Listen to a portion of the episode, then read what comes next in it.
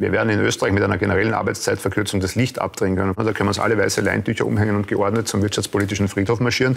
Warum trägt der Präsident der Wirtschaftskammer Harald Mara berechtigte Ansprüche der ArbeitnehmerInnen zu Grabe mit Argumenten, die sich seit 200 Jahren nicht geändert haben?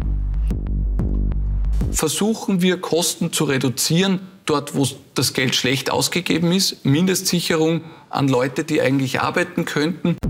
Wieso macht der ehemalige Bundeskanzler Sebastian Kurz Menschen, die von Armut bedroht sind, zu Sündenböcken? Ein guter Punkt, äh, die Regierung an der Stelle an das eigene Arbeitsprogramm äh, zu erinnern. Das liegt nämlich am Tisch. Konsequente Unternehmenssteuerreform, konsequente Kapitalertragssteuerreform. Wenn Börsechef Christoph Boschan die Steuern für seine Konzerne billiger machen will, für wen wird es dann teurer? Äh, dass jeder Mensch Millionär sein kann, das geht sich wahrscheinlich gar nicht aus. Es muss ja natürlich auch Leute geben, sozusagen, die dann in der Gastronomie Leuten das Essen bringen, Leute geben, die zum Beispiel im Supermarkt arbeiten, ja. Und dass man in solchen Jobs Millionär wird, ist natürlich ein Ding der Möglichkeit, ja. Gibt es überhaupt Jobs, von denen man Millionärin werden kann? Oder werden Millionen nicht vielmehr vererbt Erbschaftssteuer, Vermögensteuer, Grundsteuer, Reichensteuer. Frag mich nicht. Die kleinen Angestellten, die sich mühevoll etwas erarbeitet haben, sind dann die Reichen, die sie besteuern wollen. Wer ist denn wirklich reich und soll mehr Steuern zahlen? Die österreichischen Vermögenden, sofern es die österreichischen Vermögenden gibt, haben ihr Geld längst so gebunkert, dass da wahrscheinlich nichts zu holen sein wird. Oder es ist sonst irgendwo deponiert. Ja, aber wie soll das funktionieren? Ja, wie soll das funktionieren? Bei Ausreden und Ausflüchten wie diesen stecken wir mittendrin im Klassenkampf von oben.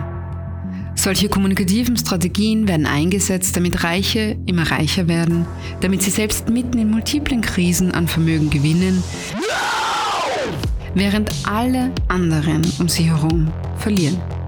Rhetorische Tricks werden eingesetzt, damit sich die Reichen und Superreichen nicht an den Kosten der Krisen beteiligen müssen.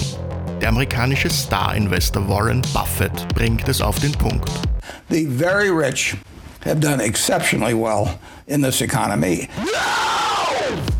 Den Klassenkampf von oben führen die wirtschaftlich Mächtigen, Industrielle, Bankerinnen, Immobilienbesitzerinnen und andere Vermögende, die sogenannten Eliten unserer Gesellschaft. Wie funktioniert dieser Klassenkampf von oben? Welcher Instrumente bedienen sich die wirtschaftlich Mächtigen? In welchen politischen Kampfzonen wird entschieden, wer profitiert? Wovon hängt es ab? Ob von oben nach unten oder doch von unten nach oben umverteilt wird?